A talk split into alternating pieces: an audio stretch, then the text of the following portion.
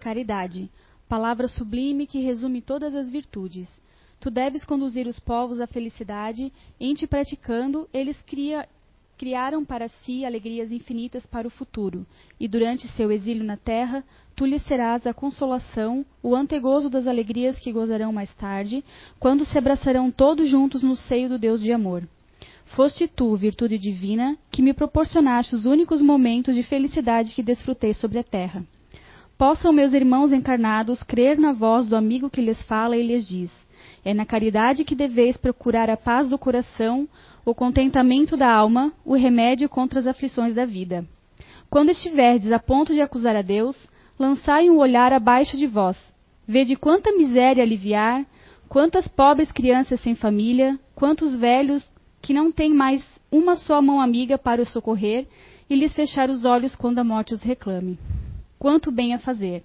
Não vos lamenteis, mas ao contrário, agradecei a Deus e prodigalizai a mancheias a vossa simpatia, o vosso amor, o vosso dinheiro a todos aqueles que, deserdados dos bens desse mundo, definham no sofrimento e no isolamento. Colhereis nesse mundo alegrias bem suaves, e mais tarde só Deus sabe. Adolfo, Bispo de Argel, Bordeus, 1861. Obrigado, Obrigado, Gabi. Boa noite a todos. Boa noite ao pessoal de casa. Gente, hoje pela primeira vez que eu me lembre, cheguei em cima da hora aqui. Ah, bom, plantar o bem e colher, e colher evolução. Em primeiro lugar, uma pergunta: será que todos nós estamos no mesmo grau evolutivo? Como seres humanos, talvez. Né? Todo mundo nasce, ou reencarna, como queiram. Todo mundo precisa comer, todo mundo precisa dormir, todos aqui um dia vão desencarnar. Então, do ponto de vista da espécie humana, nós estamos no mesmo grau evolutivo. Ninguém aqui ainda tem rabo, ou chifre, ou garras, né? A gente abandonou isso aí, certo? Embora alguns ainda acho que se encaixaria bem algumas garras, né? Por ter vontade às vezes de arranhar, de atacar, né? Ou rabo ainda, enfim, essa essa imagem assim um pouco mais grotesca, pode se encaixar muitas vezes em alguns de nós. Né? Às vezes a gente vê pessoas com vontade ainda de, de ferir, de matar até. Algumas matam, né? Lógico. Mas de matar com as próprias mãos. Ou com as próprias garras, né? Então, nesse sentido, não, não estamos no mesmo grau evolutivo. Temos muitas diferenças. Ora, se nós temos diferenças, significa que uns já evoluíram muito mais do que nós e outros ainda estão muito aquém do nosso grau evolutivo. Isso também significa, mostra que existe aí um progresso a ser percorrido, né? E é a lei do progresso mesmo, é uma lei natural que não pode ser freada, não dá para parar. Ela existe e nós vamos seguir essa lei, quer queira, quer não. Então a questão da evolução, muito mais do que uma escolha, é um fim. Que todos nós aqui vamos nessa direção, na direção da evolução. E o que a espiritualidade nos fala, o que Jesus nos falou, quando estamos aqui, quando esteve por aqui, o que nos ensina, que nos deixou escrito, que nos deixou dito até hoje, é que o caminho para a evolução é o caminho do bem. E o caminho do bem passa necessariamente pela caridade. Certo? Eduardo, por favor, pode colocar a imagem ali? Ah, Lothar. Olha só. Antes a gente falava aqui de, de energia, de frequência, né? já falamos aqui diversas vezes, né? Eu preciso me sintonizar com determinada frequência e aí sim eu vou conseguir é, é, é, chegar onde eu quero.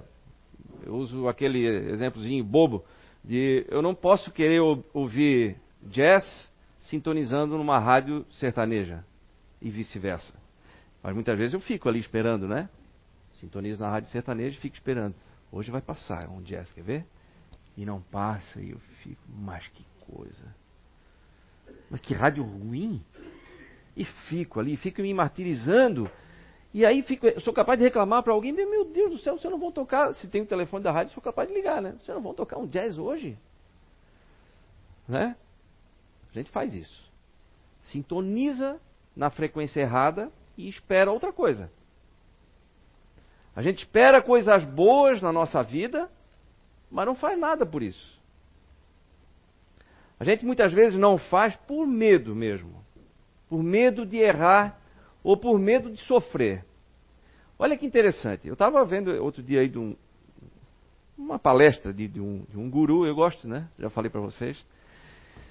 São muito sucintos, assim, são, conseguem resumir muito bem, na minha opinião. E aí ele falava exatamente sobre isso, sobre o medo de sofrer. O medo de sofrer faz com que muitas vezes a gente, ao invés de dar passos largos no sentido da evolução, a gente dá meios passos. A gente dá um passinho, depois recua de novo. É, a gente quer controlar todas as variáveis. Bom, se acontecer isso, eu vou fazer tal coisa. Se acontecer, se o plano, o plano B não der certo, eu vou para o C. Se o C não for, eu vou D, E, F e tal. Eu quero ter tudo planejado para ter total segurança. Aí sim, aí eu dou o próximo passo. Quando eu chego a dar esse passo, eu já estou com 60, 65 anos, porque eu fiquei planejando. Muitas vezes a vida inteira. Eu fiquei esperando o momento certo a vida inteira. Fiquei esperando juntar os recursos que eu queria juntar a vida inteira. Eu fiquei esperando estar, estar junto das pessoas certas uma vida inteira. Por medo de sofrer. Por medo de errar. E aí, eu esqueço de que eu potencialmente já tenho tudo o que preciso. Sou filho de Deus, sou parte dele, sou parte dessa perfeição. Então, todos potencialmente já têm tudo orbitando ao seu redor. A gente precisa acessar.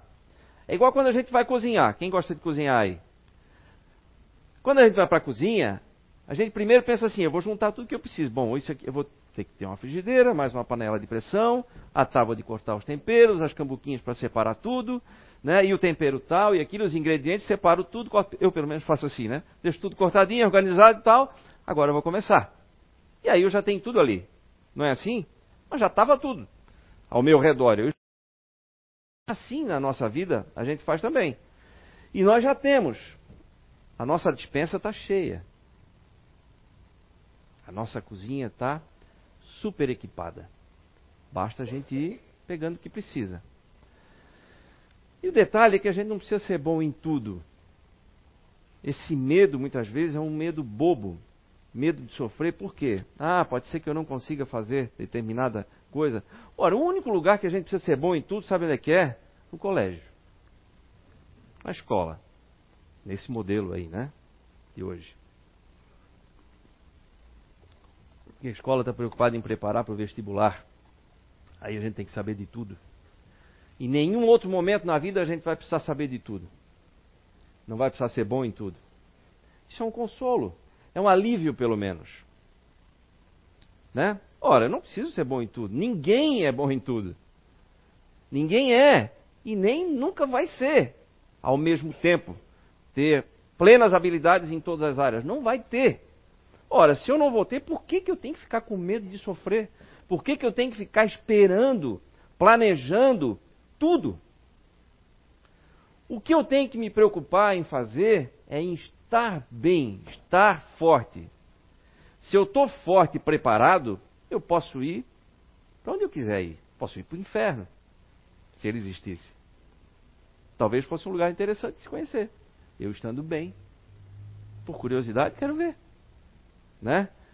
Agora, se eu não estou bem, eu quero ficar num lugar quentinho, confortável, seguro, bonitinho e não sair do lugar. Não quero dar um passo largo, não quero dar nenhum passo. A lagosta vocês conhecem, né?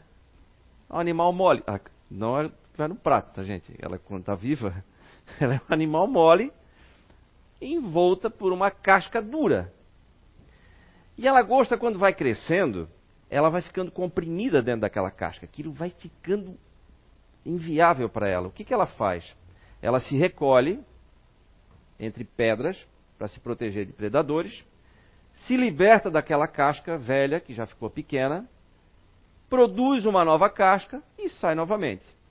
E assim ela vai fazendo ao longo da vida. À medida em que ela vai crescendo, vai ficando apertado ali dentro, ela se recolhe, tira aquela roupa velha, fabrica uma roupa nova e sai novamente. E assim ela vai crescendo. Então o que que move uma lagosta? O desconforto. Ainda bem que ela não tem médico, né? é, porque se ela tivesse um médico, ela diz, ah, estou me sentindo desconfortável, doutor. Não tem problema, toma aqui um comprimidinho. Né? Se você estiver desconfortável para dormir, toma esse aqui. Se estiver meio preguiçoso quando acorda, toma esse outro aqui. Vai se sentir bem. Estiver meio triste, toma esse outro aqui, ó. Esse aqui, para tristeza. É, eu estou um pouco triste mesmo, meu parente morreu ontem. Ah, não pode? Não, não. Toma isso aqui então. Coitada da lagosta, né? Ia morrer pequenininha, prensada numa cascadura qualquer semelhança aí não é mera coincidência, né? A gente faz isso muitas vezes, né? A gente não tolera o desconforto, tem medo de sofrer. Ora, se é justamente o sofrimento, se é justamente o desconforto que nos faz ir para frente, por que, que eu tenho que ter medo disso? Quando a gente está no colégio, não é a prova que nos deixa assustados? Pelo menos para mim era terrível. Né? A gente vai ter prova amanhã, nossa senhora, e agora? Aí ficava nervoso, tinha que estudar o que não tinha estudado o mês inteiro. Mas agora posso falar. Quando estava no colégio não podia. Está estudando? Eu sim, sim, sim, já está tudo aqui. Ó. E então, qual o problema? Se são esses desconfortos que nos movem, eu preciso saber que eu vou ter isso sempre. A diferença é que à medida em que eu vou aceitando isso, eu vou aceitando que vai ter desconforto na minha vida, eu vou aceitando que vai ter desafio na minha vida, à medida em que eu vou aceitando que eu posso eventualmente sofrer numa ou outra ocasião, eu vou ficando mais forte com isso, eu vou sabendo lidar de uma maneira melhor com isso. Ou seja, eu vou aprendendo a gerenciar meus sentimentos. Porque muitas vezes nós não somos bons gestores do que acontece aqui dentro, né? Ou aqui. Nós não somos bons gestores dos nossos sentimentos e pensamentos. E precisa ser. E aí é que vem a grande dica, vamos dizer assim, da espiritualidade. Se você não é tão bom assim para gerenciar, precisa entrar em sintonia com algo que vai te ajudar. Então, podemos falar de frequência, vamos citar aqui uma rodovia, olha só. Parece confuso, né? Olhando assim, vários níveis, várias direções. E a gente pode, nossa, como é que eu vou me entender aí, né? Mas, lógico.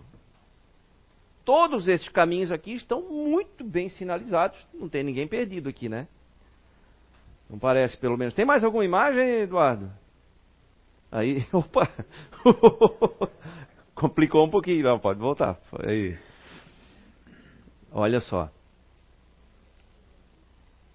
Cada caminho desse aqui, cada rodovia dessa, são, é são escolhas que eu faço na vida. Se eu escolho o caminho do bem, eu vou infalivelmente chegar em algum lugar bom. Certo? Aconteça o que acontecer. Pode furar um pneu? Ok, mas eu estou ali, vou lá, troco o pneu, continuo. Acabou o combustível, alguém vai me socorrer, porque eu estou numa rodovia. Eu não estou no atalho. Essa é que é a grande diferença. Quando eu estou numa rodovia que alguém me recomendou, que o GPS mandou, que o mapa indica, ó, quer ir para Curitiba, pega a BR-101. Não vai por um atalho. É, mas eu conheço um atalho que se por acaso a serra de Curitiba estiver congestionada, tu vais economizar meia hora. É mesmo? Uhum. Sabe ali Piraberaba, ali depois de Piraberaba, tu vais entrar à esquerda e aí vai seguindo. Segue. Sempre que tiver a opção de virar para a direita, vira à direita. E aí vai. Economiza meia hora. Ok. Furou um pneu, quem é que vai estar lá para ajudar? Acabou o combustível? celular não pega. Como é que faz, gente? Um simples atalho pode ser um complicador gigantesco na nossa vida. Aquilo que se fala, não pegue os atalhos. Por mais tentador que pareça ser, sempre a rodovia é o mais seguro. E eu estou falando aqui de segurança, não estou falando de acomodação. Certo? Eu ir pela rodovia principal, que foi indicada, que foi que o mapa mostrou, esse é o melhor caminho. O GPS está indicando, está me dizendo quais são as condições de trânsito, tudo bonitinho e tal. Tem placa avisando. Tem a concessionária da rodovia para me socorrer. Tem polícia rodoviária. Tem a multidão que está trafegando ali, que pode ajudar também. Por que, que eu vou para um atalho? Não parece inteligente, né? Só que a gente toma essas decisões de vez em quando. Vai pelo atalho monta um negócio, o negócio está prosperando, toma um atalho. Ao invés de fazer com, esse, com que esse negócio, já que está prosperando, gere prosperidade ao maior número possível de pessoas, seja clientes, fornecedores, colaboradores, não. Eu vou por um atalho. Os fornecedores vão ficar de fora dessa daí. Né? Vou deixar de pagar fornecedor.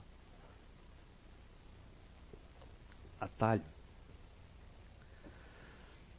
Saúde, ao invés de eu seguir o caminho que foi indicado, olha, cuida da tua alimentação, cuida para não te intoxicar com venenos, pratique exercício físico, isso é fundamental para a manutenção da saúde.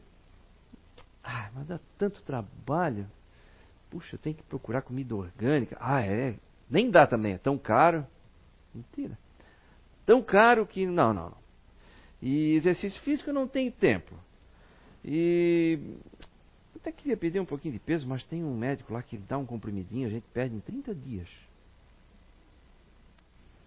Pronto, 30 dias eu resolvo, está tudo certo. Acabou o meu problema. Atalho. Atalho. Eu tenho um problema sério de relacionamento, eu quero logo me ver livre disso eu não tento sentar para resolver.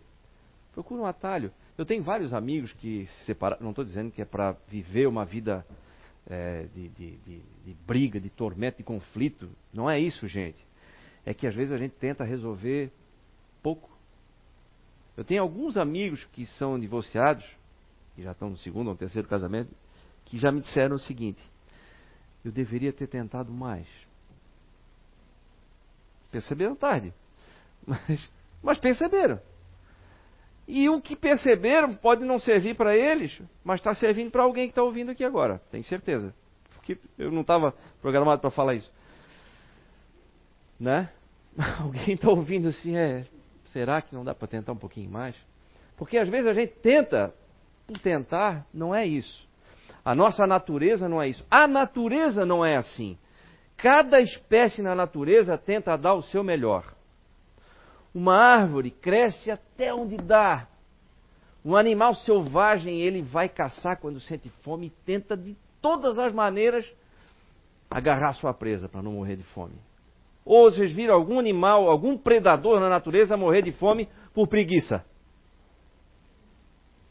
Aquele leão lá, tadinho. Eu passei aqui mês passado, estava fazendo um safari, e ele estava lá sentadinho no mesmo lugar. Olha lá, está morta, só um, as mosquinhas lá em cima. Já viram isso? Vocês já viram passarinho morrer de fome? Não, porque Deus dá tudo.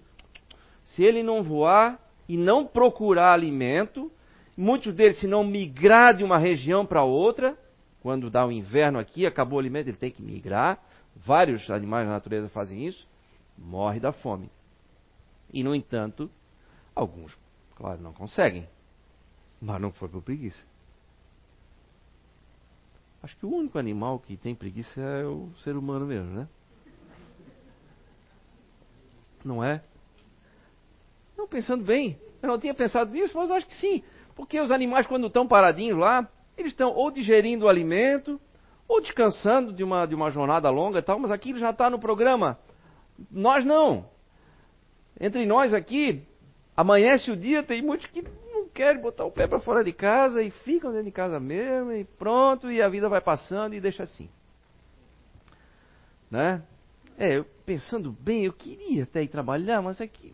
Ah, hoje não é um bom dia, está meio frio, né? Vamos ficando por aqui mesmo, tá tudo certo. Talvez, né? Vale uma pesquisa aí. Eu acho que é o único animal que sente preguiça. Preguiça de verdade, assim. Preguiça de se mover, preguiça de evoluir, preguiça de, de, de trabalhar por si. Por medo, muitas vezes também, né? Não só por preguiça. Mas é isso, é o medo do sofrimento. E isso não faz sentido nenhum. Porque nós vamos sofrer de um jeito ou de outro. Ou por errar o caminho, mas porque estava tentando acertar, ou o sofrimento de não ter tentado, que esse deve ser muito pior. Mas muito pior. Eu me lembro de uma viagem que eu estava fazendo, era uma viagem de trabalho, de negócio. Estava eu e mais três amigos, a gente estava indo para a Ásia. Era, pensa, cinquenta e poucas horas até chegar no teu destino. E aí, no meio de um trecho desse, o avião começou a ter muitas turbulências. Eu não tenho problema com isso, mas tem um amigo que tem. E coincidentemente, talvez seja o que mais já tenha viajado pelo mundo de nós quatro. E ele viajou muito mesmo, desde criança. Você era de família muito rica e tal, e viajava muito mesmo. Viaja até hoje. E aí o, o avião começou a turbulência e ele começou a segurar. E, ele, e eu estava sentado aqui, mais um outro amigo, e ele estava mais adiante assim, e dava turbulência e ele. Aí esse meu amigo assim, ô fulano, você está com medo? Medão, rapaz. Mas peraí, e como é que tu viaja de avião pelo mundo todo e com medo? Se rapaz, se eu tivesse, se eu ficasse em casa cada vez que eu tenho preguiça de me levantar da cama, já pensar o que eu ia fazer? Essa foi a resposta dele, já pensou? Cada vez que a gente sentir medo, a gente prefere parar ou recuar? O medo. Coragem não tem a ver com falta de medo. Coragem é disposição de enfrentar os nossos medos, né? E à medida em que a gente vai, que a gente se dispõe a enfrentar, a gente vai ficando bom nisso. Que vai aprendendo e vai ganhando autoconfiança, nós já falamos disso aqui. Vai ganhando autoconfiança. Esse é o efeito colateral bom. Por quê? Porque a gente sabe, depois que passa, né? Quando a gente faz alguma coisa desafiadora na vida, né? Depois que faz, nossa, deu certo. Passou, consegui. Aí depois ele fica todo bobo, né? Igual eu tenho um filho pequeno que não queria montar Lego. Sabe o Lego, né? Não montava de jeito nenhum. Não, não, não. Pede ajuda pro primo, pede, não, monta, fazia uma choradeira. Até que um dia sentei do lado dele, abri o manual, agora tu vai montar. Não, não quero montar o Lego e tal. Filho, primeiro passo é esse aqui, ó. Tá vendo essa pecinha? Junta essa e essa. Aí juntou, ah, choramingando, juntou. Viu? Primeira Primeira fase, tu já conseguisse. Agora vamos para segunda fase. Aí chorou e tal, montou a segunda fase. Resumindo, conseguiu montar pela primeira vez um, um brinquedo lá, completinho, seguindo o manual. A partir dali, ele começou a montar vários, vários. Não demorou muito para ele dizer assim: Ô pai, eu sou a nova cara da Lego. né? De preguiça, já passou uma autoconfiança gigantesca, né? Sou a nova cara da Lega. e é assim. É assim que acontece com a gente. Claro, não é igual a criança, mas a gente vai superando os obstáculos e vai percebendo que dá para superar. E quando não supera todo, 100%, mas vai em parte e já percorreu um caminho, já aprendeu, por exemplo, que ali não dá, mas dá para seguir um outro, uma alternativa. É um atalho. Mas tem alternativa, sempre. E o detalhe é que quando eu escolho o caminho certo, eu tenho ajuda. Vai tentar seguir na BR-101 em direção a Curitiba, como eu estava falando ali, citando como exemplo, e a qualquer momento, do nada, não, agora eu quero sair para a direita. Dá para fazer? Não dá. Que em alguns lugares tem mureta, não tem a estrada, é matagal, não dá para sair. Isso é ruim? Isso é ótimo. Porque nem sempre dá para fazer aquilo que dá na telha da gente. Daria para fazer se eu tivesse num descampado, se eu tivesse em qualquer lugar. Mas quando eu estou numa rodovia, quando eu estou na frequência do bem, quando eu estou no caminho certo, eu não posso me desviar a qualquer momento. Deu na telha, desviou. Me chamaram de feio, eu quero brigar, eu vou agredir. Eu não posso ter reações é, desproporcionais a ponto de acabar com uma grande é, um relacionamento, acabar com, com uma, uma, aliança forte na questão profissional, porque por causa de uma reação intempestiva minha, eu não posso, porque quando eu estou no caminho do bem, quando eu estou praticando bem, eu estou sendo ajudado. Eu tenho uma equipe enorme me ajudando. Quando vier a vontade de ferir, né, quando começa a aparecer as garras, vem alguém, vem o policial rodoviário e vai dizer: Cidadão, baixa a bola, que isso não vai dar certo. Espera um pouquinho, acalma primeiro, amanhã vocês conversam. Como é que a gente recebe isso? Um amigo dá um conselho.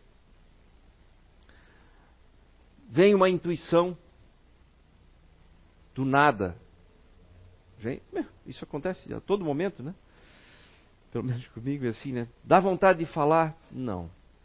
Semana passada mesmo aconteceu um negócio assim, um, meio que uma, uma traição profissional, vamos dizer assim. E aí, bom, sabe o que? Amanhã eu tenho que passar o dia inteiro na estrada. Vai ser a melhor coisa. Porque aí dá tempo de digerir. Eu não podia digitar. Por telefone não dá, não funciona direito essas coisas. Beleza, dá um dia. Tinha, a gente costuma dizer assim, quando vai fazer um negócio, não é para resolver agora, põe uma noite no meio. Né? Conversa com o travesseiro primeiro e faz quando estiver seguro para fazer. Esses são os melhores negócios. São feitos do jeito certo. Assim a gente entende. E assim são as reações que a gente tem vontade de ter mas não, não tem. E aí nos salva muitas vezes de situações terríveis que muitas vezes não dá nem para voltar para trás. Não dá para consertar. Pum, falou, quebrou o prato, acabou. Né? Não dá mais para remendar. Até dá, mas vai ficar tudo cheio de emenda. Quando a gente está no caminho do bem, a gente está trafegando nessa rodovia segura, com apoio com pessoas ajudando, indo para o mesmo lugar que a gente, nos dando força, caminhando lado a lado, é mais difícil de cair, é mais difícil desanimar, é mais difícil ficar paralisado pelo medo. Há uns 4, 5 anos atrás, eu lembro que eu, me deu uma vontade de, de, de mudar de ramo, estava muito difícil, uma crise terrível e tal. E aí, eu liguei para um amigo meu. Na hora me veio Vou ligar para esse meu amigo. Eu não posso falar o nome dele, porque alguns aqui conhecem. Vou falar só por código, assim, por apelido, Zé, que ninguém vai saber. Aí, Zé, preciso falar contigo. O que foi? Rapaz do céu, vou parar com tudo, vou acabar com tudo, tá? Esse negócio tá tudo enrolado, rapaz, tá difícil e tal. Ele assim, tá. Primeira coisa, te acalma um pouco. Tu já paraste para pensar em tudo que tu fizesse até agora? Tudo, qual foi a imagem que tu levasse todo esse tempo para construir, trabalhando sério, trabalhando né, com profissionalismo e tudo e tal? Simplesmente tu vai deixar isso de lado? Vai usar no quê? Ah, tá bom. tá bom, vou pensar. E pronto, foi é aquilo mesmo. Às vezes um amigo diz poucas palavras, mas faz a gente raciocinar direito faz a gente pensar do jeito certo de novo, traz a gente para a realidade. Né? E aí mostra que realmente não é uma decisão é, é, precipitada né, que vai resolver as coisas. A gente precisa parar para pensar muitas vezes, precisa botar uma noite no meio. E aí, quando a gente está na rodovia do bem, a gente é ajudado, a gente é auxiliado. É isso que eu falo. E é isso que quer dizer: plantar o bem, plantar o bem é colher evolução, sim. Tá? Uh, eu separei aqui um texto muito legal, eu acho muito, muito interessante, muito, muito esclarecedor, do Emmanuel, novamente no livro Alma e Coração, já, já citei outros textos antes aqui, é, e o texto diz o seguinte: dar Dar é o título do texto. As maiores transformações da nossa vida surgem quase sempre das doações que fizemos. Dar, na essência, significa abrir caminhos, fundamentar oportunidades e multiplicar relações. Muitos acreditam ainda que o ato de auxiliar procede exclusivamente daqueles que se garantem sobre poderes amoedados. Em verdade, ninguém subestime o bem que o dinheiro doado ou emprestado consegue fazer. Entretanto, não se infira daí que a doação seja privilégio dos irmãos transitoriamente chamados à mordomia da finança terrestre.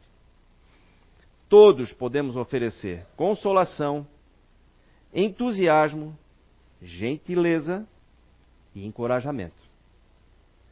Às vezes, basta um sorriso para varrer a solidão. Uma frase de solidariedade é capaz de estabelecer, de restabelecer, é, desculpa, é capaz de, uma frase de solidariedade é capaz de estabelecer vida nova no espírito em que o sofrimento crestou a esperança.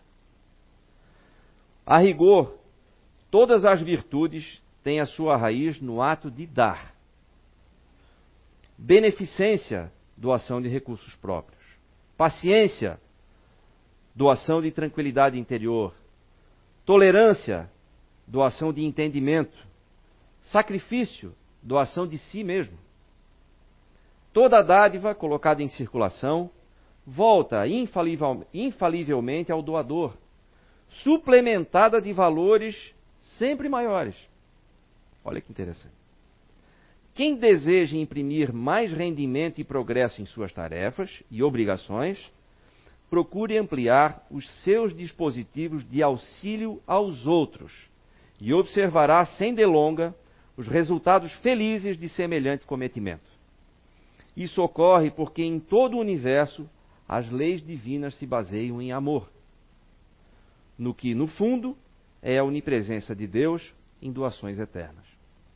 Em qualquer soma de prosperidade e paz, realização e plenitude, o serviço ao próximo é a parcela mais importante, a única, aliás, suscetível de sustentar as outras atividades que compõem a estrutura do êxito. Dado que possas e tenhas, do que sejas e representes, na convicção de que a tua dádiva é investimento na organização crediária da vida, afiançando os saques de recursos e forças dos quais necessitas para o caminho. Dá e dar-se-te-á, ensinou-nos o Cristo de Deus. Unicamente pela bênção de dar é que a vida de cada um de nós se transformará numa bênção. Podíamos encerrar por aqui, né, gente? E é interessante, procurem esse texto aí, Dar, de Emmanuel, psicografado por Chico Xavier. Uma lucidez enorme, um texto relativamente curto, mas que resume isso, de estar no caminho do bem. Doar é o mesmo que abrir o caminho para poder receber.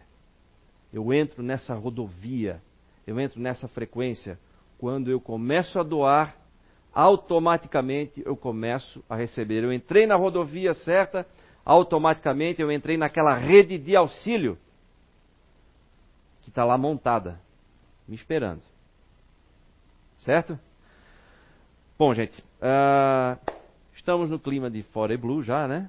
Então, para finalizar isso que a gente falou aqui, eu vou pedir para o Eduardo passar ali um, um videozinho encerrando, de forma humorada, isso que foi dito aqui vai falar de preguiça, de, de, de medo, de falta de ação, com bom humor, que é um vídeo dos Amigos da Luz, que vai estar presente no Fore Blue desse ano também, na abertura na sexta-feira. Então, vamos lá. Oi, Daniel. Beleza? Eu sou a voz da sua consciência. Eu queria te fazer algumas perguntas aqui, agora que você acabou de sair de campo nessa sua última encarnação. Beleza, consciência, vamos responder que, que você tem a dizer do seu desempenho nessa última vida? Acho que essa última vida aí, né, eu, eu, tive condição de mostrar um pouco do meu valor, né, fiz o melhor que eu pude. Eu acho que, é claro que eu peguei com muita garra essa encarnação, todo mundo tava focado ali no campo, tava querendo botar o melhor de mim ali. Dentro de mim, eu estava proposto a fazer o melhor possível. Você considera, então, a maneira como você levou essa sua última vida o melhor que você podia fazer? É, eu acabei de morrer agora, né? Você viu que a minha encarnação acabou agora, quer dizer, tô também tô tonto, tomei aquele problema da perturbação que você fica, né? Mas estamos seguindo. Eu acho que todo mundo sabe que ninguém é perfeito, né? Tudo bem, a, to- a torcida às vezes espera da gente mais, espera da gente mais. Mas a gente ali, você tá no campo, não é a mesma coisa que você tá assistindo. Você reparou isso? Não é a mesma coisa. Eu, eu tava ali tava com toda a dificuldade todo mundo. Porque há muita pressão em cima de você, entendeu? Então, botando pra frente, eu botei, dentro das minhas dificuldades. Que dificuldades exatamente, Daniel? Durante toda essa sua vida, você teve muita saúde, nasceu entre pessoas que te amavam. Dificuldade de dinheiro, né? A gente não tinha dinheiro pra de repente ter tudo que você queria ter, né? Quer dizer, eu amava minha mãe, amava minha mãe. Se ela fosse mais rica, eu teria um pouco mais de carinho. Não é isso. É, assim, eu acho que você. Eu quero, eu quero ter coisas boas. Porque você vê as pessoas tendo, você quer ter também. Entendeu? Isso é errado? Não sei. Mas eu preciso dentro de mim. Então, desde muito cedo, muito pequeno, eu tive que sair pra arrumar trabalho pra ajudar minha mãe. E achou? Minha mãe sempre no mesmo lugar, porque eu também saí de casa também. Não ajudava. Não, não, trabalho. É relativo, né? Porque você pensa que é trabalho. Trabalho, tudo é trabalho. Eu tô respirando, tô trabalhando. Porque eu também tô ajudando aqui a trocar o ar. Entendeu? Você tem que pensar que, de repente, você não tem condição de encontrar o trabalho que você quer. Você sai focado na rua. Você vai, eu quero achar o trabalho. Sai tão focado pra frente que o trabalho tá do lado, você passa e não vê. Entendeu? O foco demais também, às vezes, é ruim. Meu foco é fechado. Entendeu? Eu sempre eu sou, eu sou daquela pessoa que tem problema de foco fechado. Vou pra frente assim. O trabalho tava do lado, não vi. Às vezes eu falo também no Rio de Janeiro. Eu recardei no Rio de Janeiro. É muito calor. Você, você tem condição, às vezes, você tá andando, você para um pouco também pra tomar um- uma coisa de lá, conhecer os amigos, conversar. Entendeu? Quando você vê, vai ver, passou um, um dia, passou uma semana, passou a vida inteira. Entendeu? Mas eu tava Peraí, focado Daniel, nisso. desculpa, eu não estou entendendo nada. Você, quando precisou ajudar em casa, ajudou ou não? Porque o que vimos daqui foi você passar boa parte da sua vida sentado no sofá, vendo TV e comendo Doritos. Ah, Foi? Parecia. Parecia Doritos daí, né? Que- não, tava, era um livro. Você, você já leu atrás do Doritos? É muito, é muito interessante ali a forma do Doritos também. Fala a verdade, ajudou ou não ajudou sua família? É, é relativo, né? Assim, eu, eu, acho que de repente família pra você é uma coisa, a minha é outra, né? O que é família pra você? A mãe, a- o pai e a mãe é uma coisa, biologia que você precisa pra poder você reencarnar. Entrei na Terra, cheguei lá, tive uma família. Só que assim, a minha mãe, ela tava muito dentro de casa também. Ela também podia fazer um pouco por mim. Entendeu? Porque aquele sofá tinha que ser trocado também. Tinha uma um pau ali naquele sofá ali que você não tinha condição de deitar. Você só podia sentar de um lado ou do outro lado desse pau. Eu às vezes queria ver televisão deitado. Não podia. Quer dizer, as pessoas da família não pensavam em mim. Tá ok. Então, mas me diz uma coisa aqui. Você, antes de reencarnar, assumiu vários compromissos. Eu tenho aqui suas declarações. Olha só. Essa vida vai bombar. Vou dedicar meu tempo a ajudar os mais necessitados. Vou dar um bom exemplo para a galera à minha volta, amparar geral, consolar, amar o próximo. E o que parece, você não fez nada disso, né, Daniel? Eu não entendi a pergunta, você pode repetir, por favor, reformular? A pergunta. Você teve algum compromisso com o que se propôs a fazer? É, eu não entendi a pergunta ainda, você pode fazer de novo? Compromisso. Significado. Compromisso, comprometimento. Aplicação numa frase. Daniel, Fê, ó. Você pode ou não pode responder a pergunta? Olha só, vou meter real com você, garota. Vou meter real, olha só. Eu não tirei a- essa vida pra trabalhar. Essa vida eu tirei para descansar. Eu tirei pra mim. Tá? Porque eu tô vendo de, um- de muita batalha, entendeu? Essa vida eu queria mesmo relaxar um pouco. Ter um pouco. Eu tenho eternidade pela frente, garota, entendeu? Eu vou poder né, é, usar a minha encarnação na frente pra poder ser melhor, pra poder evoluir. Custa nada eu tirar uma vida pra mim. Entendeu? Eu tenho que pensar um pouco em mim também. Amar a próxima como a si mesmo. Eu quero, eu quero o si mesmo agora. Essa, essa é a vida do si mesmo. Entendeu? A próxima vai ser a vida do próximo. Tá? E a anterior? Na vida anterior, eu também tirei pra descansar também. São cinco vidas que eu tô descansando aqui. Tá? Porque a, a que eu trabalhei foi muito pesada pra mim. Foi muito puxada. Eu, eu, eu era, eu trabalhei no Egito. Tá? Eu tava carregando com as pedras lá. No meu, a pessoa fala que é ET. Não teve ET naquilo não. E ter essa, esse ombro aqui, esse lombo aqui, carregando pedras toneladas na- na- nas minhas costas, eu e meus amigos do Egito ali, da baixo dele ali, tá? A gente sofria muito sem ter uma lei trabalhista que nos, que nos protegesse, sem ter condições financeiras, sem ter SUS, sem ter uma UPA, pra você naquela insolação que aquele, aquele negócio ficava, tá? É muita areia que entra dentro da sua cueca, são três vidas pra tirar a areia toda da cueca de uma pessoa que trabalha ali, tá? Mas agora a próxima, a próxima vai ser legal, a próxima eu vou, eu vou realmente me focar na evolução, você vai ver, a próxima vez que eu pisar no campo, eu estarei ali disposto e completamente cego na minha revolução. Pisar em campo? Desculpa, Daniel, sou o primeiro a te dar essa notícia. Mas o que sabemos é que por ter desperdiçado mais essa oportunidade, você não será mais titular do time da Terra por um bom tempo. Ah, vou ficar no, no- no banco de reserva de novo, né? Pelo amor de Deus, essa não. Não, pior. Você foi escalado por um time de uma divisão bem abaixo. Eu vou pro Vasco? Não, calma. Não existe Pronto, penas pronto, eternas. chega, Eduardo. Vamos.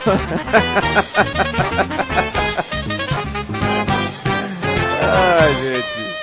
É uma desculpa esfarrapada Kardec atrás da outra, né? Mas Manda pra de volta. será que a gente não está fazendo isso aí? Né? Vamos, vamos refletir. Para refletir não precisa a gente ficar sério e, e ficar né, sisudo, nada disso. Pode ser com bom humor, mas desde que as, as resoluções a partir daí sejam boas, né? Tá valendo. Tá? Então vamos tentar é, perder o medo de evoluir, entrar na estrada do bem aí, que ela só leva a um caminho bom. Ok? Obrigado, gente.